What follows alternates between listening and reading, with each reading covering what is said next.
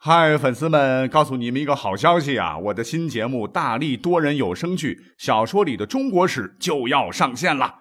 想要了解新节目或者跟我互动聊天，赶快来加入 VIP 粉丝群，入群二维码就在本期节目的声音简介中。你也可以添加我的小号，拼音大历史加六零六 D A L I S H I 六零六，然后拉您入群，我在那儿等你。管他正史野史。这里只有大历史，大力讲的历史正在播出，欢迎收听本期节目。在前两年，在网上有个帖子啊，呃，点击率挺高，题目叫《古人太任性：中国史上六大著名的错字》。这文章开头就说了，说人非圣贤，孰能无过啊？你看呀，咱们在平时生活当中啊，随手写个错别字，可能是再常见不过的事儿了。可是下面要说到的几个错别字，真的是非同一般。因为题词者不是帝王就是重臣，要么就是文人大家，而他们的错别字都是历史啊留给后人的谜题。仔细琢磨，颇有一番趣味在其中。这个文章啊，开头看到这儿啊，就引起了我浓厚的兴趣，因为我是个历史爱好者。那为了探究这历史留给后人的谜题，哎，我还真的去找了找啊，结果不找不知道，一找啊，真的特别有收获。好了，那我们就先把这个文章所列的六大错字给大家讲一讲啊，最后来做一个总结。哪六大错字呢？文中说，古人写的天下第一错字呢，那是一块牌匾上的题字。这块牌匾可不是一般人家的，它可是挂在哈建于一七零三年，历经康熙、雍正、乾隆三朝，耗时八十九年建成的承德避暑山庄上的一块牌匾。这块牌匾啊，这个四周环绕鎏金铜龙浮雕，蓝色匾心四个斗大的字“避暑山庄”是金光闪闪。这看这落款呢，乃是康熙皇帝当年亲笔所题。可是问题是啊，康熙写的这个“避暑山庄”的第一个字“避”字，那按照现在的标准看，百分之百啊，绝对是错别字啊。因为新华字典上的这个“闭”字，就是走之底加了一个开辟的“辟”，而开辟的“辟”字的右半部分就是辛苦的“辛”。但是当年啊，这个康熙皇帝可能任性了啊，竟然把这个“辛”字点横点撇横横竖倒数第二笔，在它的下边硬是又加了一横。这一下，这“辛”字底下加了一横，就导致整个避暑山庄的这个“避”字完全就是个错别字啊。不知怎么地，还一直挂到了现在。这文中还说啊，其实呢，康熙在写这个字儿的时候，旁边很多的人呢都看出来了，只是没人敢吭声。为什么呢？因为康熙啊乃是九五之尊呐，这自个儿也觉得是文治武功啊，平时都是牛叉叉的。如果当时啊底下一个臣子啊，斗胆告诉康熙说：“大爷啊，你写错了，你看你这个心思多了一横。”你觉得康熙会爽吗？当时啊，这不是改字不改字的问题，这是面子问题，让皇帝没了面子，龙颜大怒了，这还有好吗？所以呢，大家伙虽然都知道啊，这是个错字，可当时谁也不敢触怒龙颜呐，所以这个字就这么一直错到现在，也就造就了这天下第一错字。这文章呢，还稍微的展开了一下下啊，说在清代呢，这个承德避暑山庄啊，不光是皇帝避暑的地方。也是一个处理内政外交的场所啊，这个倒是对的啊，尤其会接待一些少数民族的首领，比方说蒙古的、西藏的、新疆的等等。不知道他们看到这个错字啊，会作何感想？云云啊，这是排第一的错别字。排第二的错别字呢啊，也跟康熙有关。话说呢，在杭州的西子湖畔，有一个非常深受广内外广大游客欢迎的西湖十景，哪十景呢？苏堤春晓，断桥残雪，曲院风荷，花港观鱼，柳浪闻莺，雷峰夕照，三潭印月，平湖秋月，双峰插云，南屏晚钟。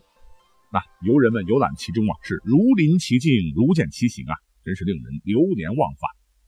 而这个错别字呢，就出现在讲到的花港观鱼这个景点里边的一块康熙御笔的花港观鱼碑上。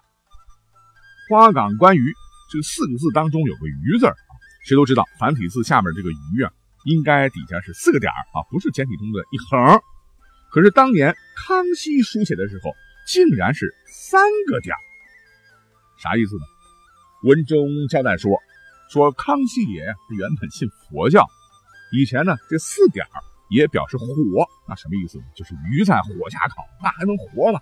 是不是杀生啊？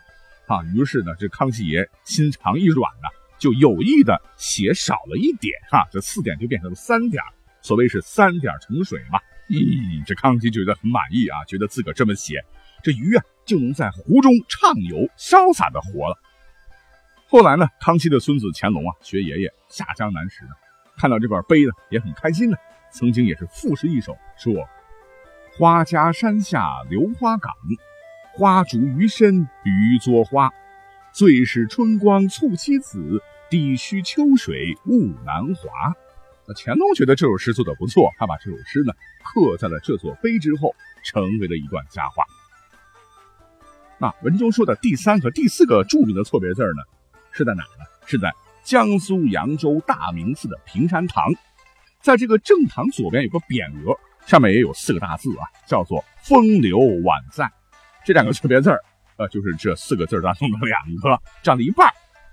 根据落款得知呢，这个作者呢是清光绪初年的两江总督刘坤一写的，“风流宛在”啊，风流就是人生何处不风流啊，宛若的宛啊，在哪里的在。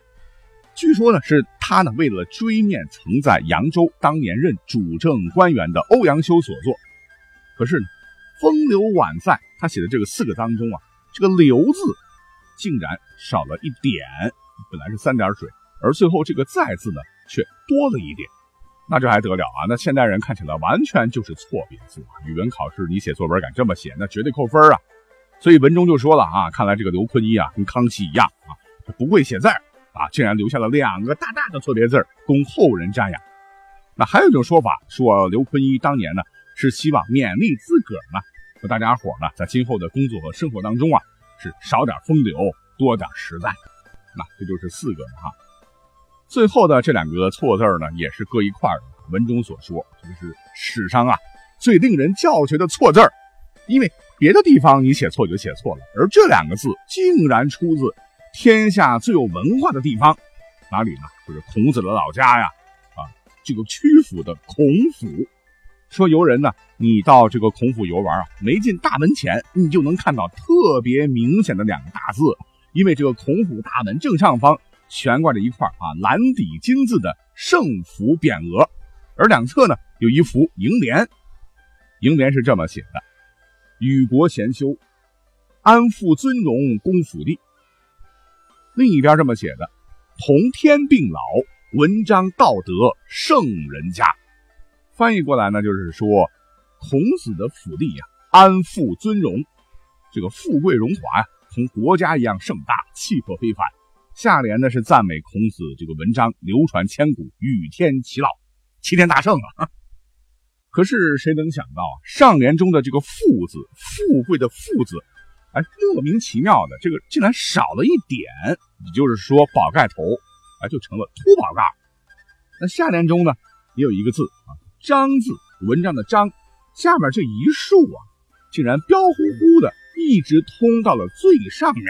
而且呢，文章说这两处错误啊，其实是当年这个写字的人呢故意留的，啊，为的是什么呢？作者啊是想找一个好寓意，看呢这个富字为什么少了一点啊，宝盖头变成秃宝盖。意思就是富贵无头啊！文章下的一竖为什么一直通到上面？表示文章通天呢？故意用两个错别字，一下子体现了孔府的这个非常门第的身份啊！这样人是连连叫绝等等。那以上呢就是这篇文章的全文了。这个文章说啊，既然是历史上留下来的啊，等待我们去揭秘。那好了，那我们是历史节目，那经过我的一番查找，我们马上就来好好的分析啊这篇文章说的。到底对不对？我们先回头来讲啊，感觉这两个错误太低级了啊，就觉得这个康熙好像汉语学的不咋地嘛。啊，转眼想也对啊，也不能够太苛求，毕竟康熙他老人家是满族同胞，情有可原。哎，如果你这么想的话啊，照着这个文章的思路啊，那就大错特错了。因为康熙这个人呢，历史上一生都是勤奋好学，博览群书啊。自然科学方面，什么数学、天文、历法、物理、地理、农学、医学、工程技术，除了自然科学，在人文方面，经史子集还有艺术方面的声律、书法、诗画，康熙他老人家几乎都有所研究。那历史上真实的康熙啊，你别看他这个皇帝是特别勤政啊，天天是日理万机，他一生当中还写出了八十九篇的关于自然科学方面的论著，还亲自审定了许多历史方面的书籍，而且康熙本人还精通多种民族语言。换言之，康熙老人家特别不简单。如果拿到现在的话，能拿多很多学科的博士来啊，汉文水平那绝对是相当的高，而且中国历史方面的知识也极其丰富。哎，我们就拿他的文学创作来说吧，他有首诗，那比他乾隆的这个孙子写的好多了哈。这首诗怎么写的嘞？城高千仞未山川，虎踞龙盘王气全，车马往来云雾里，民生休憩在当前。那他这首登高诗啊，被誉为历史上的帝王诗，那写的极好。我们可以再举一些例子，康熙历史上不是六巡江南吗？题词。也很多，比如说趵突泉，他提了个词叫“激湍”，激荡的激，湍流的湍，还有元清流洁，为珍珠泉题清衣啊，涟漪的漪，润物，润物细无声的那个润物啊，意境都非常的高远，并且呢，他题词的这个书法也非常好，所以这康熙这个汉文水平真的就像文中说的那么差劲儿吗？明显不是。那好，讲到这儿，问题来了。避暑山庄当年确实是康熙所题，可是这个“避”字到底又是怎么回事呢？真的是文章所说的，是因为当时的大臣们、下人们因为老虎屁股摸不得，所以害怕龙颜大怒，不敢提，哎，就将错就错，牌匾就一直错到了现在吗？还有花岗观鱼，真的是因为康熙他是个佛系皇帝，所以呢，把原本的四点改成了三点，好让这湖里的鱼儿。能够生活的快快乐乐吗？答案是非也。根据查找一些历史资料，我们得知啊，其实早在一千四百多年前的唐代，有一本书啊，叫《唐写本唐人选唐诗》，里边呢有一篇李白的一首诗，叫《古蜀道难》。这里边有一句叫“朝避猛虎，夕避长蛇”，这其中的两个“避”字。就是多了一横，而且经过这个考古研究啊，唐代有一个崔孝公墓，还有在莫高窟发现的这个敦煌经卷《二教论》中，这个“毕”的右边的心字也都是多出了一横。啊，想到这儿，我们这个唐代崔孝公这个人可以稍微的今天提一下哈，孝呢是他的谥号，他本名叫做崔勉。哎，我们上小学的时候学过一篇文章，叫《陋室铭》啊。山不在高，有仙则名；水不在深，有龙则灵。斯是陋室，惟吾德馨。等等等。呃，不管是我们上学的这个语文课本，还是历史课本，一直教我们的是作者是刘禹锡。其实现在真的可以真相大白了啊！这个刘禹锡不是作者，而真正的作者正是这个崔勉。那为什么哈这么长时间以来呢？大家伙都认为千古名篇《陋室铭》是刘禹锡写的呢？哎，这以后我们抽空再讲哈。我们再回过头来说这个康熙的错字，这个“弊”字看来明显不是康熙写错了哈，因为古人们就这么写呀。那这个少了一点的“余”字呢，也是古已有之的字。比方说，东汉时期著名的天文学家叫张衡啊，其实他不光是一个科学家，文学造诣也很高，就写过一篇《西京赋》。那唐代呢？这篇文章有一个手抄本，里边呢就有很多的词，比如说鲸鱼、鲇鱼、鲤鱼、尾鱼和泥鱼，这鱼下都是三点所以说这肯定不是张衡写错了，也不是古人抄错了，是自古以来就有这种写法。再根据这个考古发现的刻于北魏啊普泰元年（公元五百三十一年十月）的一个魏章玄墓志。还有敦煌经卷某卷的《老子道德经》上，这个“鱼”下面确实只有三点，所以这篇文章不知道为什么把康熙写成那样啊？换言之呢，康熙他不是水平不行啊，也不是因为他崇信佛教，呃，所以是有意无意的留下了错别字。实际上，这恰恰体现了康熙的文化功底相当深厚，绝对是专家中的专家。人家这当年只不过是取了古人用的生僻字来题词而已啊，是我们现代人。搞错了。那好，江苏扬州大明寺平山堂的“风流宛在”呢？这个流水的“流”字右边少了一点儿，再字多了一点，其实也是一样的道理。那么在世的古籍当中啊，这个少一点多一点的这种情况，绝对是举不胜举啊啊！比方说刚才讲到的汉代的张衡的《七京赋》里边，他有一句话叫“流井内照”，还有李白的诗“瀑布水中挂流三百丈”，以及唐代诗人王昌龄诗中的啊“名流即倒流”，这个“流”字就右边都是少了一点的。那刚才提到了，在敦煌的莫高窟的很多的敦煌经卷当中啊，这个“再”字多了一点，那也是很多很多。如果说我们要追本溯源的话，这个流水的“流”字最早是见于经文，后边呢发展起来的什么隶书啊、楷书啊这些文字当中，这个“流”字加点和不加点的写法全都有。我们都熟知的这个王羲之啊，书圣，那写“流”的时候他就不喜欢加点。可见这哪里是啊？当年题词的刘坤一写错了啊，或者就是现在传出来的什么他希望勉励自个儿和大家啊，在工作生活当中少点风流，多点实在，完全都是后人一种荒唐的演绎啊。那最后我们再来说出哈，在最有文化的地方，孔府家的这两个错别字吧。其实关于这两个错别字呢，流传了很多的故事了。其中有一个故事可以讲一讲啊，说这个楹联呢，其实是。